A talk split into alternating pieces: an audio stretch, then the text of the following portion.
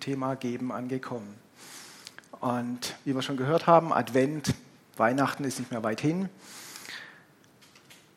Unabhängig davon, ob tatsächlich jetzt Weihnachten 24. war oder nicht, ist Weihnachten echt eine gute Zeit, um das Kommen Jesu zu reflektieren. Weil Johannes 3,16 sagt, so sehr hat Gott die Welt geliebt, dass, dass er gab. Und nicht die Auserwählten geliebt, sondern die Welt mit all ihrer Schuld, Schmutz, Versagen. Gott hat die Welt geliebt. Und in Jesus hat Gott uns alles gegeben. Er hat nichts zurückgehalten. Man kann sagen, der Himmel ist leer. In Jesus ist alles gegeben. Es gibt nichts, was Gott noch geben könnte. Es ist alles gegeben in Jesus. Römer 8, 32 sagt uns, wie wird er uns in ihm, in Jesus, nicht auch alles schenken? Gott ist der größte Geber. Und das Allerbeste, Liebe ist die größte Motivation zum Geben. Nicht Zwang, nicht weil einer hinter dir her ist, sondern Liebe. Liebe war die Motivation Gottes zu geben. Die letzten Male, als Zack zu geben gepredigt hat, da haben wir schon gemerkt, geben ist mehr als nur ab und zu mal fünf Euro aus deinem Geldbeutel zu ziehen. Und unabhängig von deiner wirtschaftlichen Situation ist es doch so, dass jeder von uns hat am Tag 24 Stunden. Und die Frage ist, was machst du damit? Du kannst zum Beispiel dein Haus für andere öffnen. Dadurch kannst du ein Segen sein durch Gastfreundschaft. Das hat auch noch einen tollen Nebeneffekt. Du kannst nämlich sehr viel über dich selbst lernen. Mal hinterfragen, warum liegt dieses Papier genau da, an diesem Platz? Weil wenn du jemand anders im Haus hast, der weiß das vielleicht nicht dann liegt es mal da. Und da gibt es vielleicht auch Dinge, wo Gott dich darauf aufmerksam macht, sagt, hey, da gibt es was, wo wir zwei was zu arbeiten haben. Gerade bei dem Thema, du öffnest dein Haus, ist es aber auch wichtig, dass seid, wo sind die Ehemänner, die Familienväter hier? Weil ihr seid gefragt. Das ist ganz wichtig. Ihr habt auf den gestützten Rahmen für eure Familie zu achten. Wenn du für andere dein Haus öffnest, dann sollte das im Einklang sein mit deiner Frau und deinen Kindern.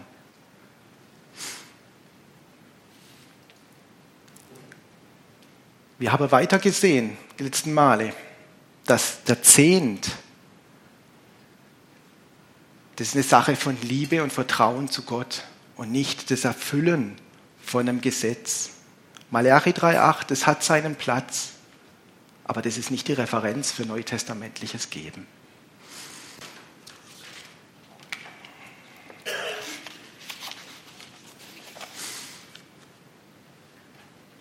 Tja, kommen wir mal zu unserem Thema von heute.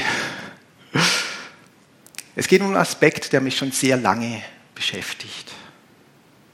Und ich habe das betitelt, Überreich, das Leben der Söhne und Töchter Gottes. Denn aus meiner Sicht ist Geben eine Berufung. Und das heißt auch, wie willst du geben, wenn du nicht hast? Das basiert auf dem, dem Vers 2. Korinther 9.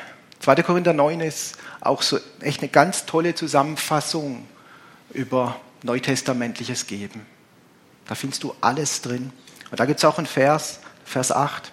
Gott aber vermag euch jede Gnade überreichlich zu geben, damit ihr in allem, alle Zeit, alle Genüge habt und überreich seid zu jedem guten Werk. Nicht zu jedem Werk, sondern zu jedem guten Werk. Was das heißt, kommen wir später noch dazu.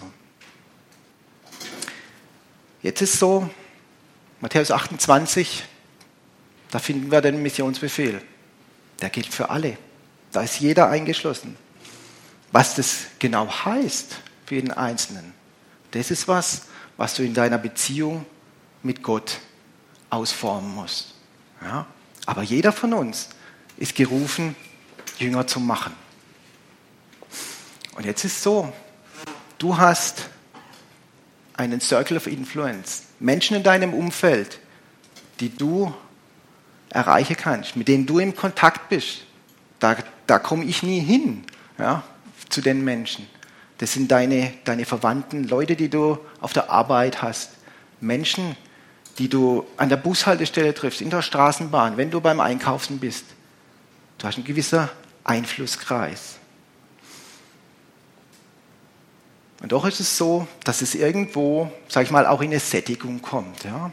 Wir als Gemeinde sind da auch schon sehr aktiv da, die Evangelisten sind draußen, da sind Einsätze und das ist ja letztendlich auch unsere Gemeindevision. Ja? Wir sind Menschen voller Leidenschaft für Jesus, die und die Ausbreitung seines Königreiches auf dieser Welt. Darum geht es, ja? dass wir da sein Königreich ausbreiten. Jetzt ist die Frage, wie kannst du denn noch mehr sein Königreich ausbreiten? Und eine Möglichkeit, dies zu tun, ist zu senden, indem du andere freisetzt, dass sie im Reich Gottes einen Dienst machen können. Das kann konkret heißen, es gibt viele gute Dienste, es gibt Infrastruktur, die echt eine super Arbeit machen. Wir als Gemeinde haben auch eine Beziehung zu Compassion zum Beispiel. Ja? Aber was die brauchen, die brauchen Partner. Menschen, die bereit sind zu sagen, ja, ich übernehme eine Patenschaft in diesem Falle. Denn es ist so, wenn du andere sendest, hast du Anteil an der Frucht, die durch ihr Wirken eingebracht wird. Und es das heißt, es werden im Himmel Menschen auf dich zukommen und sagen, danke, dass du gegeben hast, weil durch deine Gabe konnte ich vom Evangelium hören.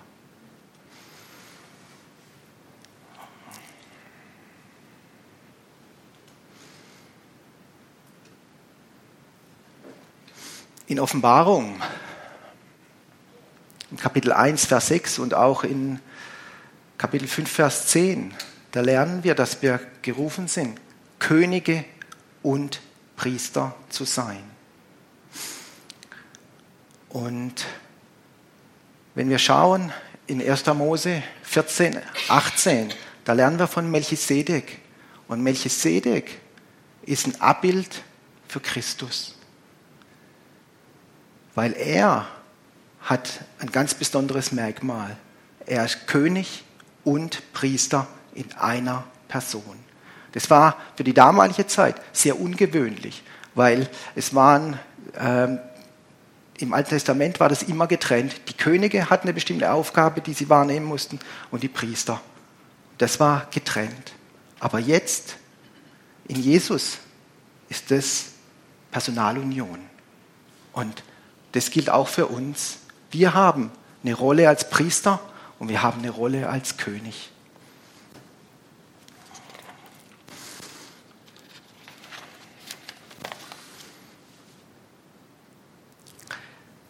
Ich denke, der, der Leib Jesu hat eine ganz gute Schau darauf, was es heißt, die neutestamentliche Rolle des Priesters auszufüllen. Da ist Gebet, Anbetung, Verkündigung, Geistesgaben werden praktiziert. Das ist, das lebt, das ist da. Nach meiner Ansicht nach ist das Verständnis für die Rolle der Könige eher zurückgeblieben. Und als ich die, die, die Predigt vorbereitet habe, war das so, als sagt Gott, hey, guck mal, du kannst nicht nur mit einem Bein laufen. Du brauchst zwei dafür. Und deshalb wollen wir auch die, die Rolle der Könige betrachten. Denn Könige, die setzen durch ihren Macht und Einfluss, setzen sie Projekte um.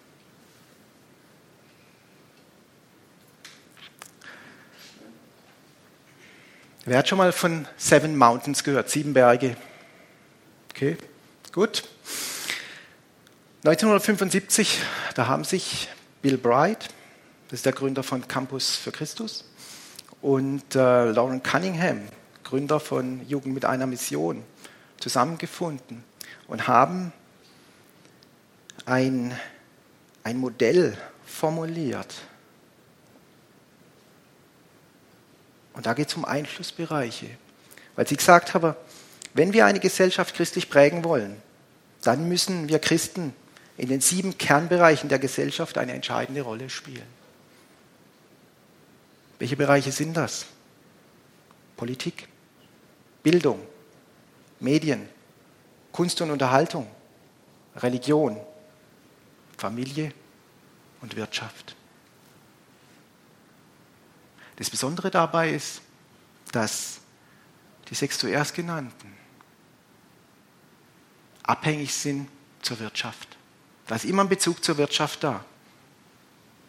Ja, wir, wir sind nicht von dieser Welt, aber wir sind in dieser Welt. Und das bedeutet, die meisten Dinge, die wir unternehmen, kosten auf die eine oder andere Art Geld. Das ist einfach so, dass wir an diesem Wirtschaftssystem, das in dieser Welt ist, auch Berührpunkte haben und letztendlich damit reingreifen. Und wenn alles nur geistlich wäre, dann hätte ich da mal einen Tipp für dich. Geh doch mal zu deinem Vermieter und sag, hey, Gott hat mich frei gemacht, ich bezahle jetzt keine Miete mehr. Und dann guckst du mal, was passiert.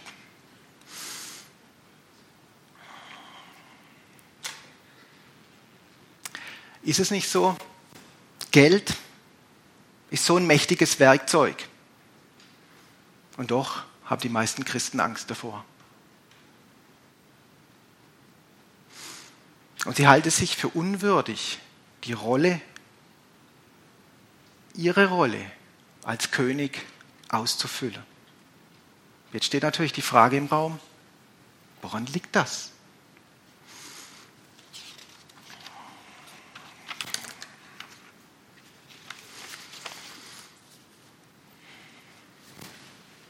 Geld erstmal, das ist neutral. Also das kann man vergleichen mit mit Beton oder mit Musik. Ja, also es, ist, es kommt immer darauf an, was man daraus macht. Weil mit Beton, da kann man Schulen bauen oder Bunker bauen. Oder Musik kann Gott verherrlichen oder Menschen zu ihrem Schaden inspirieren. Und ebenso ist es mit Geld. Geld kann dazu verwendet werden, am Leib Jesu zu bauen oder Menschen ins Verderben zu stürzen.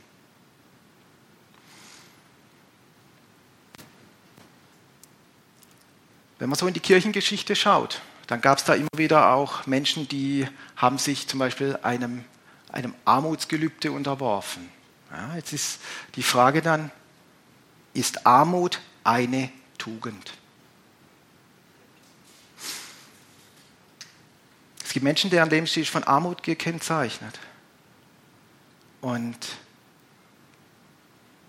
eine Auswirkung davon kann auch sein, dass sie ihnen gegebenes Potenzial ungenutzt lassen.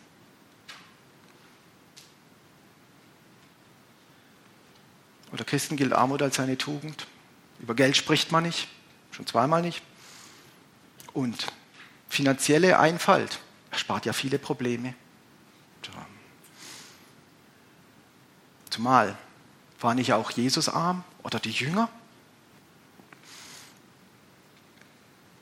Und um noch einen drauf draufzusetzen, die Reichen haben es schwer, in das Himmelreich einzugehen. Und wer möchte das gerne schon?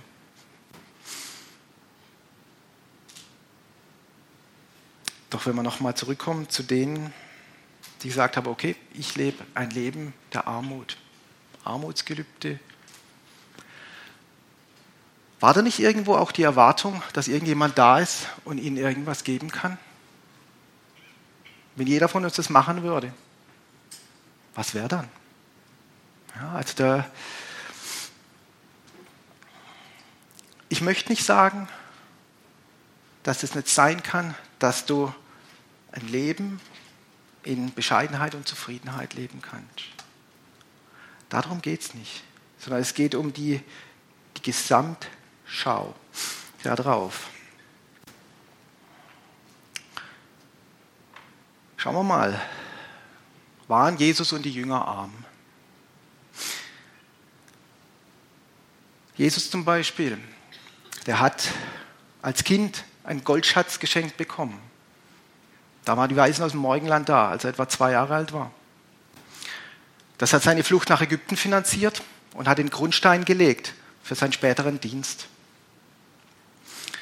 Dann lesen wir, Jesus, der hat den Kassenwart, den Judas Iskariot. Wenn du kein Geld hast, brauchst du keinen Kassenwart.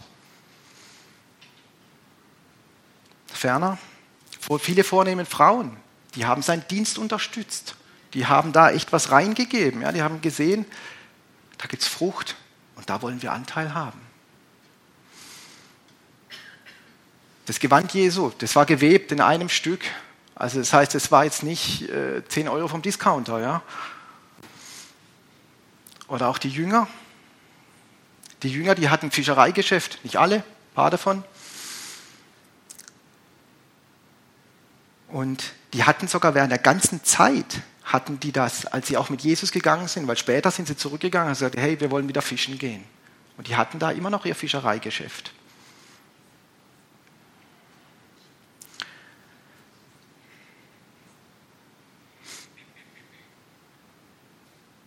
Eine recht bekannte Stelle ist auch Apostelgeschichte 3, Vers 6.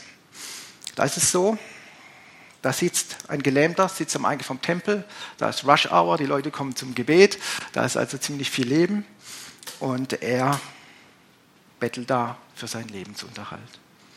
Jetzt kommen da Petrus und Johannes kommen da auch vorbei und dann lesen wir in dem Vers 6. Petrus aber sprach, Silber und Gold besitze ich nicht.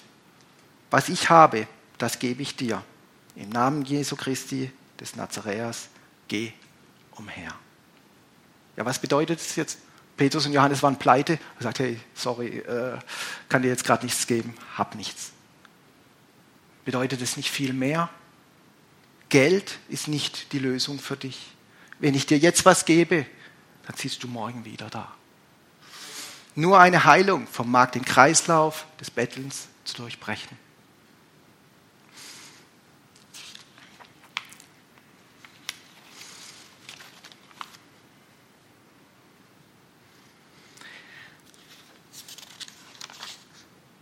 Die Mutter Lemuels, das sind in Sprüchen, Kapitel 31, Verse 6 und 7, die rät ihrem Sohn und sagt, gebt Rauschtrank dem Mutlosen und Wein dem Verbitterten. Ein solcher mag trinken und seine Armut vergessen und an seine Mühsal nicht mehr denken. Das heißt, Mangel bringt Mutlosigkeit und auch Verbitterung mit sich. Wir sehen zum Beispiel am verlorenen Sohn. Lukas 15, Vers 17. Als er aber in sich ging, sprach er, wie viele Tagelöhner meines Vaters haben Überfluss an Brot und ich aber komme hier um vor Hunger. Das heißt, die Diener, die Arbeiter seines Vaters sind besser versorgt wie er bei den Schweinen. Unterm Strich, Mangel ist nichts Tolles.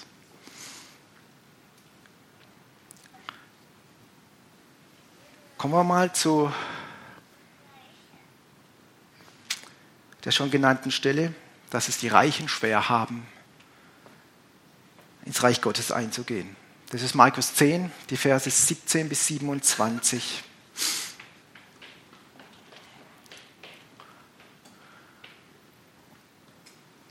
Ich werde jetzt nicht alles lesen, sondern wir nehmen da ein paar, paar Teile raus. Da ist so, kommt der reiche Jüngling, kommt zu Jesus, sagt, hier, Meister, was muss ich tun, um ewiges Leben zu erben? Und dann entwickelt sich das dahin, dass Jesus zu ihm sagt, okay, ähm, du hast gefragt, was du tun musst, dann gebe ich dir das Gesetz. Und daraufhin sagt der Jüngling, ja, habe ich alles gehalten, alles gemacht, ähm, ich bin safe. Doch der weiteren, im weiteren Verlauf sehen wir dann, dass die Herausforderung war, der Jüngling hat gedacht, durch sein Geld oder die Werke seines Geldes auf die Spur der Erlösung zu kommen. Aber die Erlösung kommt nur durch Jesus und durch nichts anderes. Und er hatte das Problem, dass das Geld sein Gott war, die Abhängigkeit dazu. Und deshalb hat Jesus ihn darin auch herausgefordert. Es war die Liebe zum Geld, nicht das, dass er was hatte. Gott hat kein Problem damit, wenn du was hast.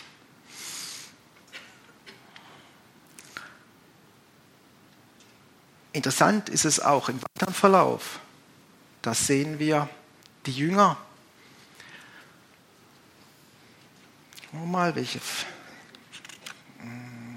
Da, im Vers 23. Und Jesus blickte umher und spricht zu seinen Jüngern: Wie schwer werden, welche Güter haben, in das Reich Gottes hineinkommen. Und dann schauen wir mal auf die Reaktion der Jünger. Die Jünger aber erschraken über seine Worte. Jesus aber antwortete wieder und spricht zu ihnen, Kinder, wie schwer ist es, in das Reich Gottes hineinzukommen. Es ist leichter, dass ein Kamel durch das Nadelöhr geht, als dass ein Reicher in das Reich Gottes hineinkommt. Also mit anderen Worten, nicht. Weil ein Kamel ähm, durch ein Nadelöhr schieben, ja, was da machen, musst du zum Faden machen. Ja? Also mit anderen Worten, gar nicht. Und wir sehen die Jünger, die waren darüber so entsetzt. Aber warum? Weil die selber Geld hatten. Weil wenn die arm gewesen wären, hätten die gesagt, yippie, yes, ich bin dabei, super. Aber die waren entsetzt. Also das ist ein weiterer Punkt, an dem wir sehen, die Jünger selber, die hatten auch Geld, die waren nicht mittellos. Und der entscheidende Punkt ist die Liebe zum Geld statt der Liebe zum Gott. Oder ganz weitere Stelle. Verkauft eure Habe in Lukas 12, Vers 33 und 34. Da lesen wir, verkauft eure Habe und gebt Almosen, macht euch Beutel, die nicht veralten, einen unvergänglichen Schatz in den Himmeln, wo kein Dieb sich naht und keine Motte zerstört. Denn da, wo euer Schatz ist, da wird auch euer Herz sein. Ist das jetzt ein Aufruf zur Armut? Verkauf alles, gib's weg, dann ähm, hast du keine Probleme. Und da muss man ja wirklich sagen, das ist in Rot geschrieben. Ja? Das heißt, hier, Jesus hat gesagt, sagt hier, verkauft eure Habe. Als junger Christ frisch zum Glauben gekommen, Anfang 90er, da bin ich auch an dieser Stelle mal vorbeigekommen. Und da war ich auch drauf und dran, mein ganzes Erspartes wegzugeben. Nur für mich, zu dem Zeitpunkt, war das so, dass das nicht Gottes Stimme war, sondern da hat versucht, ein religiöser Geist, mich in Armut zu stürzen. Und bei den ganzen Stellen sehen wir, Gott ist mehr besorgt um unser Herz wie um unseren Reichtum.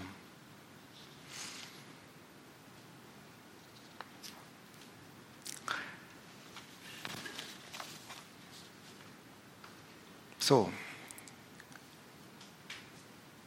wenn wir schauen, 1. Johannes 8, ja, Entschuldigung, 1. Johannes 3, Vers 8. Armut ist ein Werk des Teufels.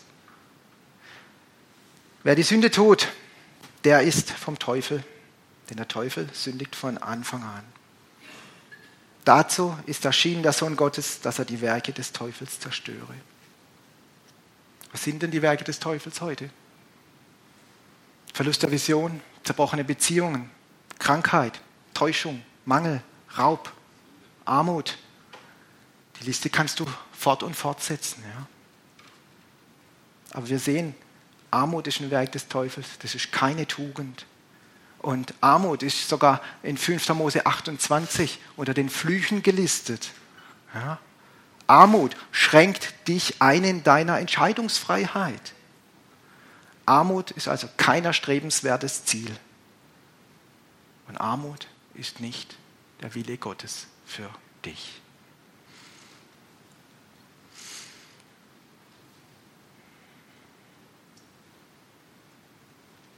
So, das heißt aber, wenn wir jetzt nicht arm sind,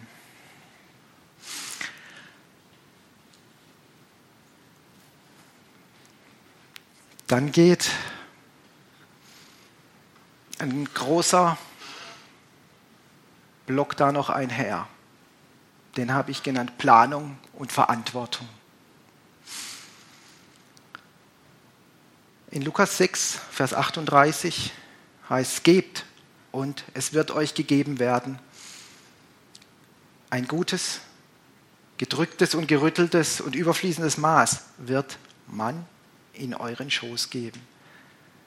Denn mit demselben Maß, mit dem ihr messt, wird euch wieder gemessen werden. Und da muss man sehen, da heißt, wird man, nicht Gott, sondern Gott durch Menschen in deine Hand geben, in deinen Schoß. Und es gibt diesen Kreislauf von Geben und Nehmen. Doch dieser Kreislauf braucht auch eine Quelle, die irgendwas da reingibt. Weil sonst sind wir schnell fertig damit, wenn da nichts unterwegs ist.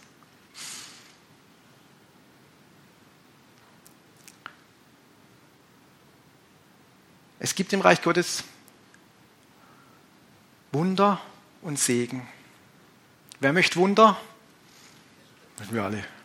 Okay, wer möchte Segen? Wow. Die richtige Antwort heißt nämlich beides. Wo ist denn da der Unterschied zwischen Wunder und Segen?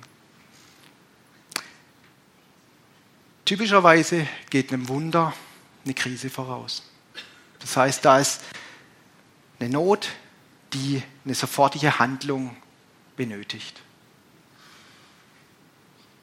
Kann Heilung sein,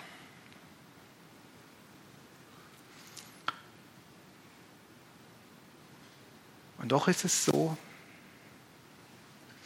dass Gott uns auch anbietet, dass wir im Segen wandeln können, dass wir es gar nicht in die eine oder andere Situation kommen, die ein Wunder erfordert. Es geht nicht darum zu sagen, uns muss immer alles gut gehen. Paulus sagt auch, er kann viel haben und er kann wenig haben. Er hat Zeiten des Überflusses erlebt und Zeiten des Mangels. Wir predigen hier kein Wohlstandsevangelium. Und doch ist es wichtig zu sehen, dass wir bestimmen das Maß des Segens, in dem wir wandeln, nicht Gott. Denn Gott hat bereitet, Gnade hat gegeben, in Jesus ist alles gegeben. Und sage ich damit, dass das deine Verantwortung ist? Ja, genau das sage ich damit. Denn die Voraussetzungen sind für alle gleich. Das sehen wir, das Gleichnis vom Sämer in Matthäus 13 oder Markus 4. Wenn wir da schauen, die Saat wird ausgebracht, der Sämann sät. Und er geht jetzt nicht hin und sagt, ja, hier ist der Wegrand, da werfe ich jetzt hier mal meinen alten, meinen schlechten Saat, werfe ich da hin. Und ah, das ist der gute Acker, da werfe ich jetzt das Gute hin. So, was macht der? Der geht und sät. Und das Wort ist für jeden gleich. Für jeden Boden ist es gleich. Aber was entscheidet denn darüber, über das Ergebnis, was da wirklich rauskommt? Das ist der Boden. Das heißt, der Weg, der felsige Boden, die Dornen oder das gute Land. Und selbst auf dem guten Land gibt es noch einen Unterschied. Hundertfach, sechzigfach, dreißigfach. Wir sind der Acker, wo Gott reinsät, das Wort. Deshalb es ist so, wir bestimmen über das Maß des Segens, in dem wir wandeln. Darüber, wie wir dem Wort Raum in uns geben. Und da ist es nicht Gott der limitierende Faktor da drin. Und da sind wir gefordert. Das Gute da dabei ist ja, du sagst, Ja, deine Verantwortung. Aber das heißt auch, du kannst da was tun. Da ist nicht, dass du bei Gott ständig vorstellig werden musst, ihm am besten noch den Arm umdrehen, dass da irgendwas passiert. Sondern das ist an uns. Und wenn du sagst, du hast irgendwo falsche Entscheidungen getroffen, ja, dann kannst du heute neue Entscheidungen treffen.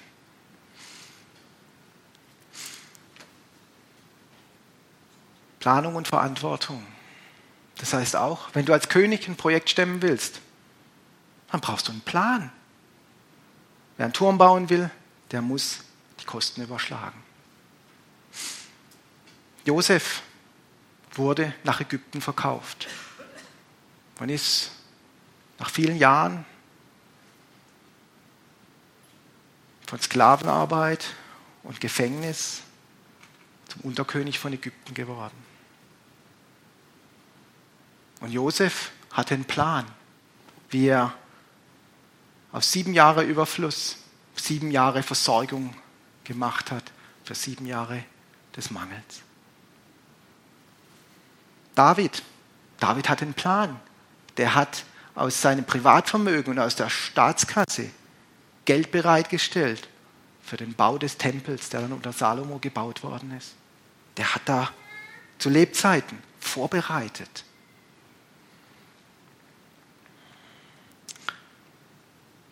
Es ist immer so, dass es zwei Töpfe gibt.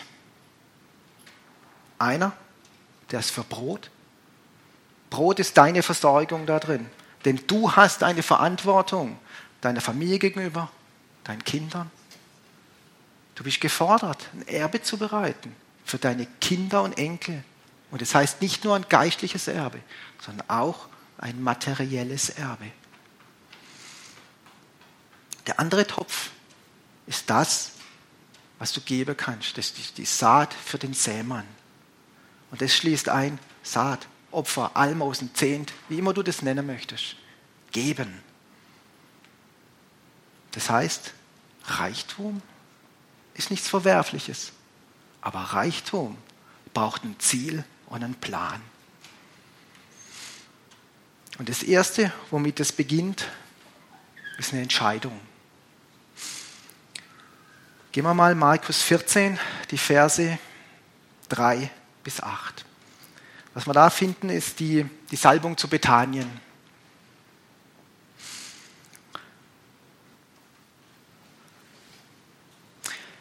Lesen wir es doch. Und als er in Bethanien war, er, Jesus, in dem Haus, Hause Simons des Aussätzigen kam, während er zu Tisch lag, eine Frau, die ein Alabasterfläschchen mit Salböl von echter kostbarer Narde hatte. Sie zerbrach das Fläschchen und goss es aus auf sein Haupt. Es waren aber einige bei sich unwillig. Wozu ist diese Verschwendung des Salböls geschehen? Denn dieses Salböl hätte für mehr als 300 Dinare verkauft und den Armen gegeben werden können. Und sie fuhren sie an. Jesus aber sprach, lasst sie. Was macht ihr ihr Mühe? Sie hat ein gutes Werk an mir getan. Denn die Armen habt ihr alle Zeit bei euch. Und wenn ihr wollt, könnt ihr ihnen wohltun. Mich aber habt ihr nicht alle Zeit. Sie hat getan, was sie konnte. Sie hat im Voraus meinen Leib zum Begräbnis gesalbt. Die Maria, von der wir hier hören, das ist die Schwester zu Lazarus und Martha. Das sehen wir auch in Johannes 11, Vers 2. Wenn wir jetzt mal schauen, die ist hingegangen und hat für 300 Dinare ein Salbölfläschchen, sagen wir Parfüm, gehabt, um da einfach ein Gefühl dafür zu bekommen. Die Tagelöhner in Matthäus 20, Vers 2, die bekommen einen Dinar pro Tag. 300 Dinare, das entspricht etwa einem Jahresgehalt. Dann will man einfach mal eine Zahl im Raum stellen, 50.000 Euro. Das heißt, geh mal ein Parfümfläschchen für 50.000 Euro kaufen. Ich glaube, da gibt es schon was Besonderes dafür. Doch das Entscheidendste da drin ist, Sie hat nicht einfach nur den Verschluss aufgemacht, hat ausgegossen, Stöpsel wieder drauf, jetzt ist gut. Was hat sie gemacht? Durch das Zerbrechen dieser Flasche gab es kein Zurück mehr.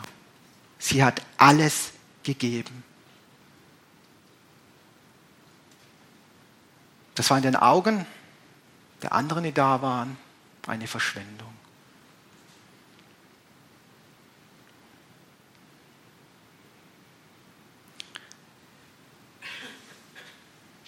Wichtig ist da auch zu sehen, sie konnte das zerbrechen, weil das waren Alabasterfläschchen. Das ist so ein weicher Stein, der bearbeitbar ist. Ja. Da gab es keine Glasscherben.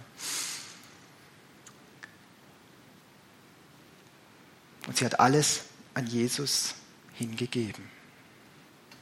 Auf ein Jahresgehalt kann man recht lang sparen. Aber was heißt es jetzt? Ist das, was sie da gemacht hat, Maria über Nacht eingefallen? Dass sie sich dann morgens aufgemacht hat. Sie ist hingegangen zur jüdischen Bank und hat gesagt, okay, ich brauche jetzt mal hier einen Kredit, ähm, weil ich hier ein Salbölfläschchen kaufen möchte. Woher Maria das Geld hat für das Salböl, das wird uns nicht gesagt. Aber eins wissen wir.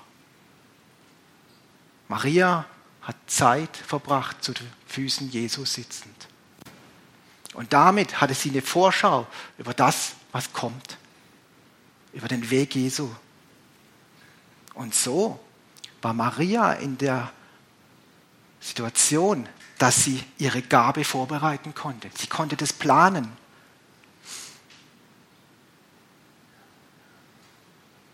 Einer der ersten Ausgangspunkte ist also, sitzen wir zu den Füßen Jesu. Verbringst du Zeit mit deinem Herrn?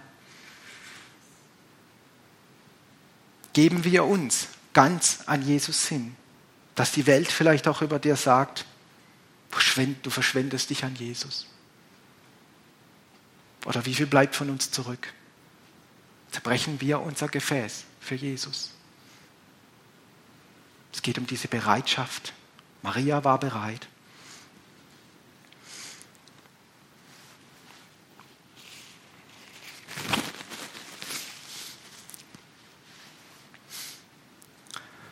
2. Korinther 9, Vers 7.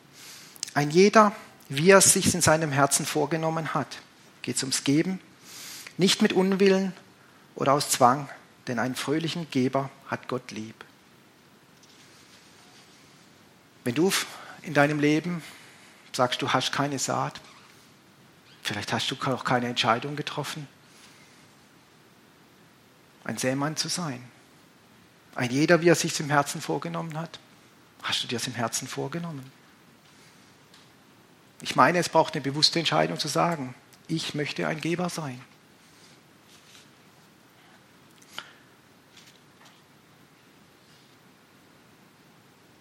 Das Maß der Zufriedenheit. 2. Korinther 9, Vers 8. Gott aber vermag euch jede Gnade überreichlich zu geben, damit ihr in allem alle Zeit Genüge habt und überreich seid zu jedem guten Werk. Es gibt ein Maß der Zufriedenheit und das hast du mit deinem Vater auszumachen. Was es für dich heißt, in allem alle Zeit Genüge zu haben. Und da geht es nicht um Gleichmacherei. Dein Maß muss nicht automatisch das Maß eines anderen sein. Und doch ist die Frage, passt dein Lebensstil zu deiner Berufung? In Sprüche 22, 29 lesen wir, siehst du einen Mann, der gewandt ist in seinem Geschäft, vor Könige wird er hintreten, er wird nicht vor Niedrige hintreten. Das heißt, Exzellenz in der Geschäftswelt öffnet Türen zum Menschen, die darauf warten, das Evangelium zu hören. Bist du bereit, vor Könige zu treten? Das sind so einfache Dinge wie, wie kleidest du dich? Vielleicht muss mal ein Anzug her. Oder kennst du die Regeln, wie du dich in so Kreisen bewegst? Kniege ist immer noch aktuell.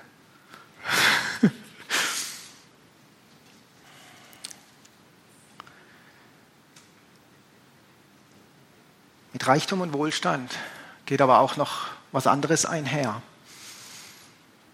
das gerne auch totgeschwiegen wird. Und zwar das Thema Neid und Missgunst. Denn das Thema Geld und Besitz ist so mit Neid belegt.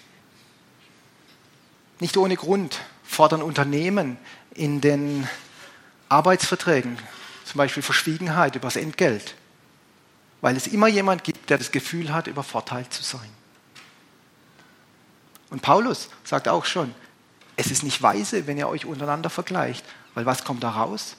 Missgunst, Streit. Und da ist die, wirklich jeder gefordert. Hier fährt einer vor mit einem schönen Auto. Gehen wir rein nach dem, was vor Augen ist.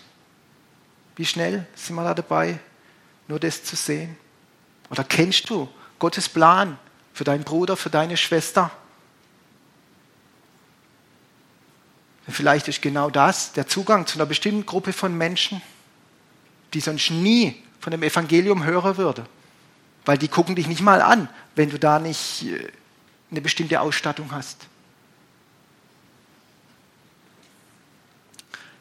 Oder so einfache Sachen, kommst an den Medienstand, das letzte CD da.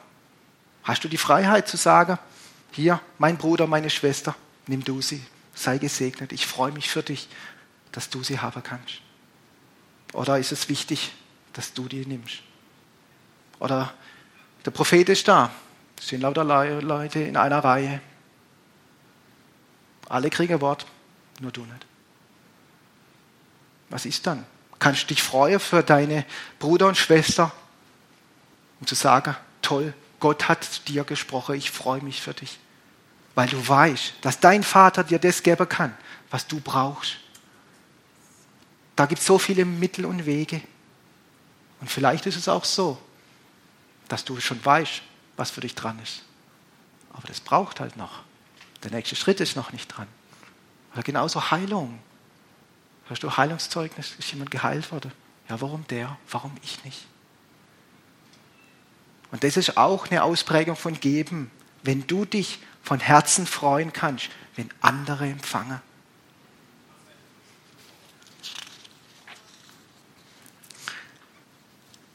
Jakobus 3,16, denn wo Eifersucht und Eigennutz ist, da ist Zerrüttung und jede schlechte Tat. Und da muss man richtig lesen, da heißt es nämlich, jede schlechte Tat, nicht ein paar oder ein paar besondere, jede schlechte Tat. Und deshalb ist es ganz wichtig, dass wir unter uns auch keine bittere Wurzel erlauben. Da, da ist man so schnell dabei und dass man sich da einfach reflektiert. Prüf da dein Herz, du da nicht irgendwo im Teufel Raum gegeben hast.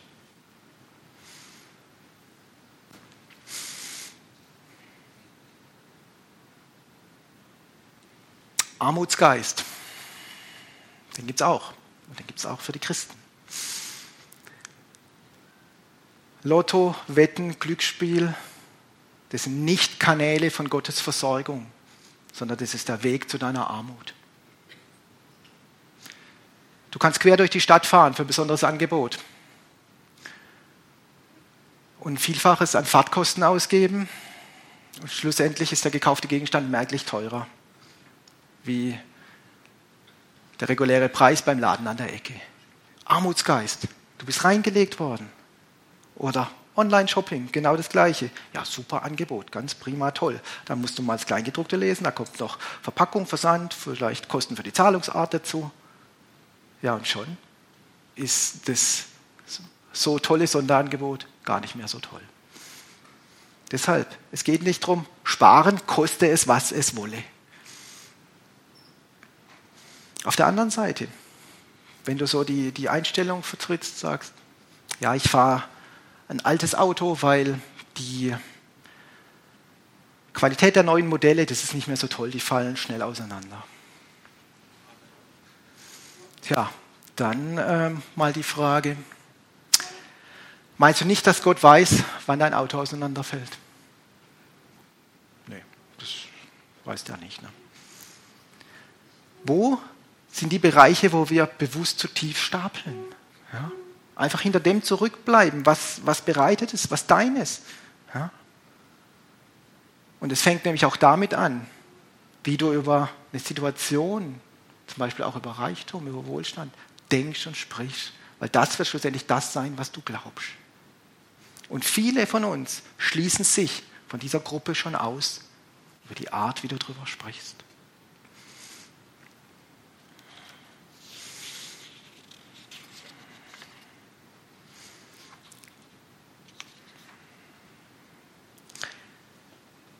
Nachlässigkeit. Wie gehst du mit dem Anvertrauten um? Weil es gibt auch Verluste, die du erleidest durch Nachlässigkeit. Sprüche 12, 24. Die Hand des Fleißigen wird herrschen, aber die lässige Hand muss Zwangsarbeit tun. Oder Sprüche 18, Vers 9. Wer sich auch nur lässig zeigt bei der Arbeit, der ist eines, ein Bruder des Verderbers. Das heißt, ganz, ganz einfache Sache. Zum Beispiel reichst du Erstattungen ein, Reisekosten, Steuer, Spenden, Absetzen, das Konto nutzen. Ja, das sind alles so Sachen. Oder warst du die Fristen bei deiner Zahlung, um irgendwelche Gebühren zu vermeiden? Ja, oder du hast eine Kreditkarte, zahlst du die ganz ab? Oder lässt du einfach da Geld stehen ähm, und da laufen Zinsen an? Aber das kann auch sein, du hast bestimmte Gegenstände im Haushalt, brauchst du nicht mehr. Kannst du überlegen, verkaufst die. Ja, machst Garagenverkauf. Oder so banale Sachen wie Flaschenpfand. Du hast Flasche, 25 Cent. Ja, das brauche ich nicht mehr. Zack, weggeworfen. Einfach mal überlegen, ja, wo da dir vielleicht Dinge entgleiten durch Nachlässigkeit.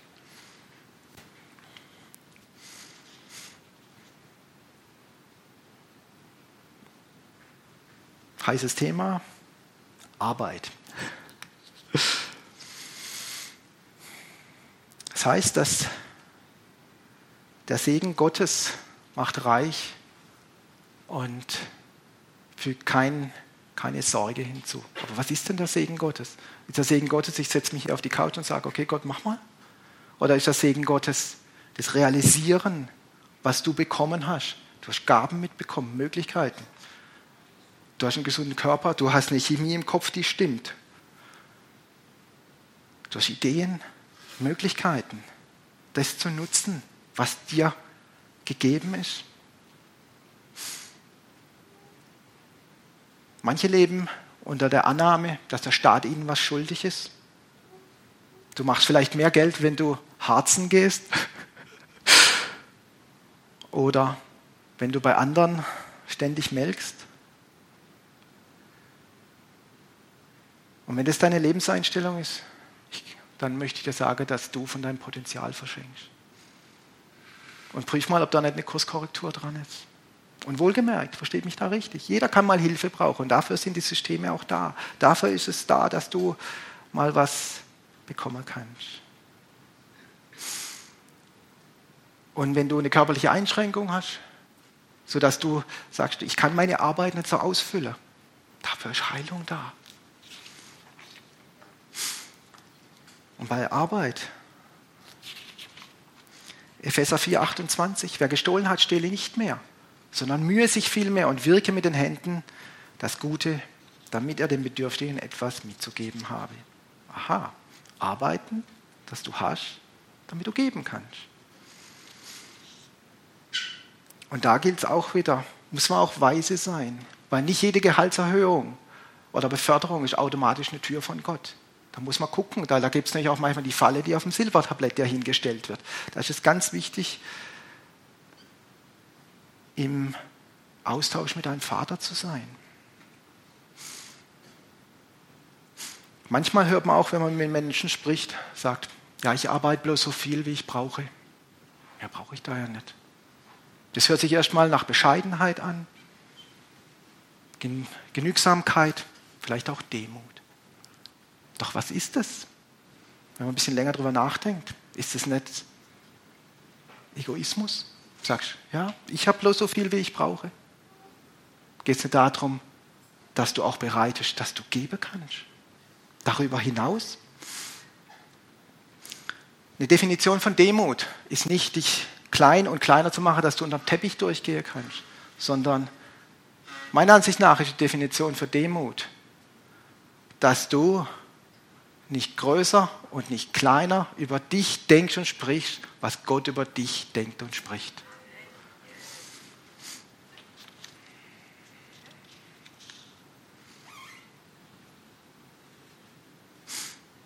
Und vielleicht gibt es noch mehr für dich, wie nur Zeit gegen Geld zu tauschen, einer Arbeit nachzugehen, reguläre ähm, Arbeitsstelle. Es gibt viele Geschäftsideen, die darauf warten, aufgegriffen zu werden.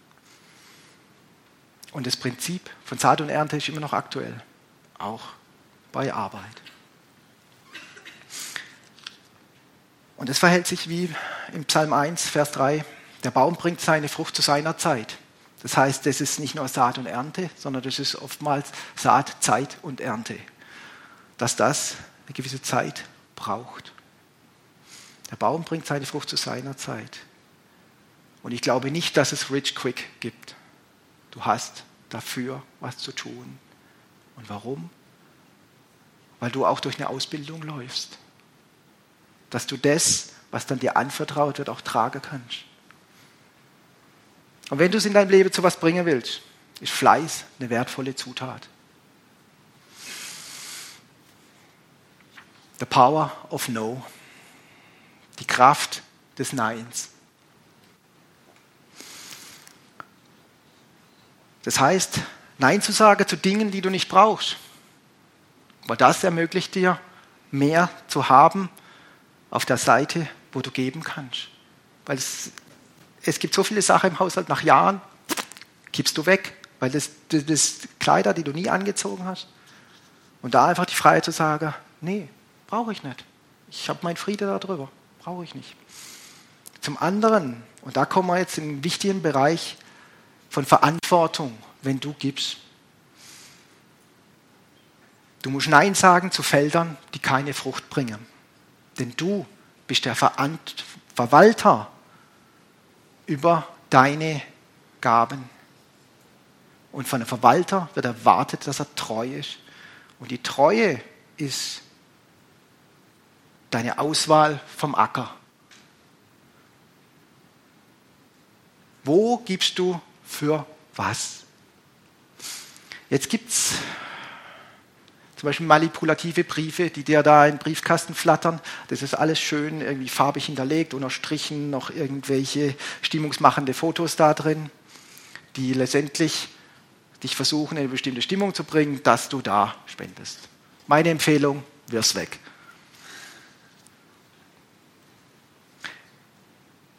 Denn das Wichtige dieser Verantwortung ist, wenn jeder das ernst nehmen würde, dann würden zweifelhafte Werke finanziell austrocknen. Ich hatte in der Vergangenheit auch zu meinen jungen Christenjahren Leute, die, ähm, die ich da unterstützt hatte und habe über Zeit eins gemerkt. Die haben keine Frucht gebracht. Und das hat mich zum Teil ganz schön ausgesaugt. Zum anderen gab es keine Frucht.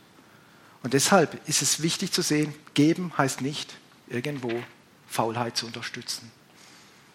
Und geben ist keine Aktion mit der Gießkanne.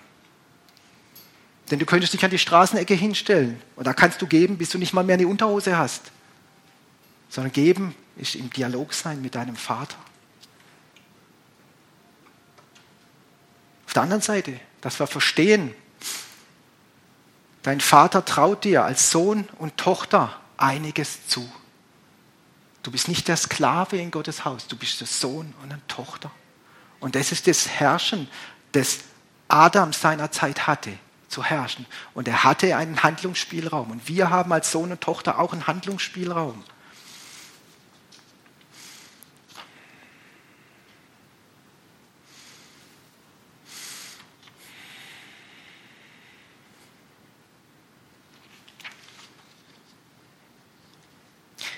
Kurz noch ein paar Worte zu Almosen.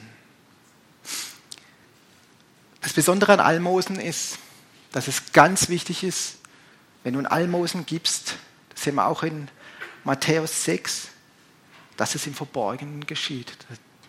Die rechte Hand weiß nicht, was die linke Hand tut. Was soll damit ausgedrückt werden? Es geht darum, dass die Würde dessen, der das empfängt, gewahrt bleibt. Dass man das nicht hinstellt, sagt auf dem Markt, hey, wie cool ist das, ich habe hier dem und dem das gegeben. Wenn er selber da draußen Zeugnis macht, dann ist das seine Sache. Aber du als Geber haltest das im Verborgenen, weil das ist die Würde wahren von dem, der das empfängt.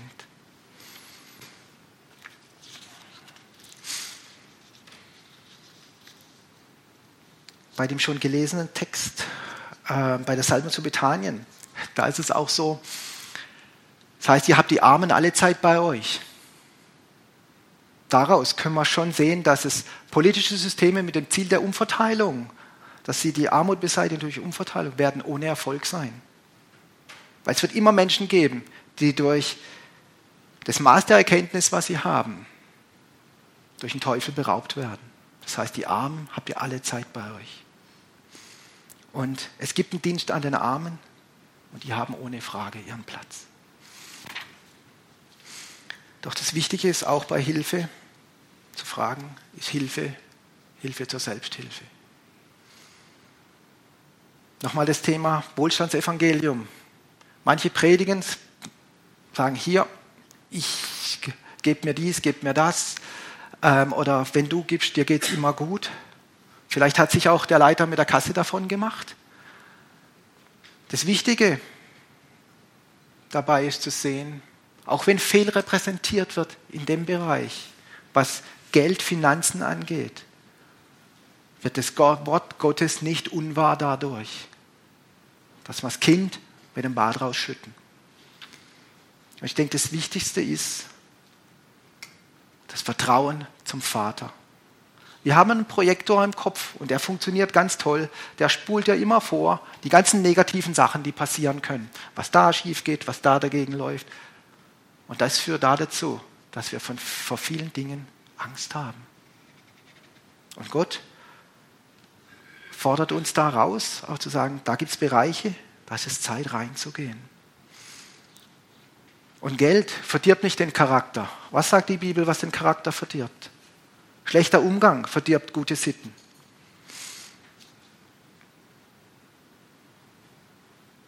Wenn du Gottes Kind bist, dann hörst du seine Stimme. Und meinst du nicht, dass auch im Bereich Finanzen Gott ein Vater ist, der seine Söhne und Töchter erzieht? Und wenn es da Bereiche gibt, wo, da, wo es was zu ändern gibt, dann sagt er dir das. Ja, du bist gefordert, auch darin deinen Charakter ausbilden zu lassen.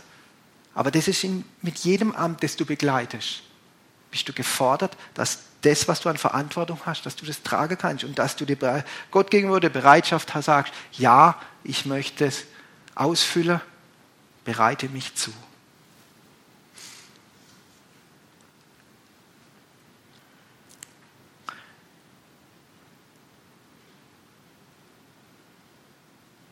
Wir sind gefordert, ein lebendiges Opfer zu sein.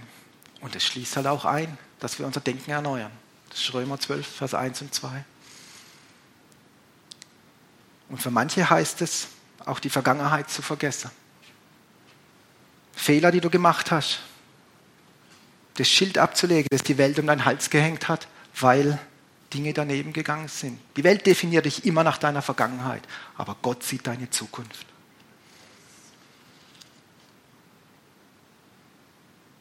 Ich habe auch noch nicht alles erfasst. Aber ich habe mich aufgemacht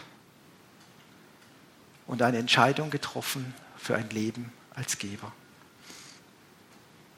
Es ist an der Zeit, für den Leib Jesu die Rolle der Könige einzunehmen. Reichtum ist nicht das Problem, sondern die Liebe zum Geld.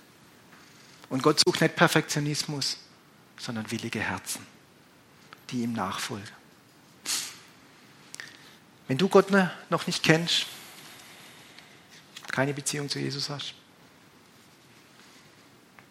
dann sagt Gott zu dir, hey, heute ist der Tag des Heils. Wir werden jetzt eine Zeit des Gebets haben. Also der Älteste wird da sein. Leider wird er da sein. Auch wenn du die Kraft des Heiligen Geistes noch nicht in deinem Leben hast. Ist noch nicht freigesetzt in dir. Manche nennen es die Taufe im Heiligen Geist. Du kannst nach vorne kommen. Wir beten mit dir. Oder wenn du eine Einschränkung hast, körperliche Einschränkung, sodass du nicht deine Arbeit begleiten kannst, wie du das gerne würdest. Da ist Heilung da. Bete mal mit dir. Oder wenn du sagst, du möchtest eine Entscheidung treffen, sage ich treffe eine Entscheidung, Eingeber zu sein und die Rolle des Königs einzunehmen. Das wollen wir mit dir festmachen. Oder wenn du gemerkt hast, in dir ist eine bittere Wurzel. Zum einen durch Fehlentscheidungen, die du getroffen hast. Zum anderen, weil du dich vielleicht mit anderen verglichen hast. Können wir auch mit dir beten. Nutzt es einfach. Wir sind jetzt am Ende, schon ein bisschen überzogen. Oben gibt es noch Essen. Kommt einfach nach vorne, nutzt es. Vielen Dank. Gott segne euch.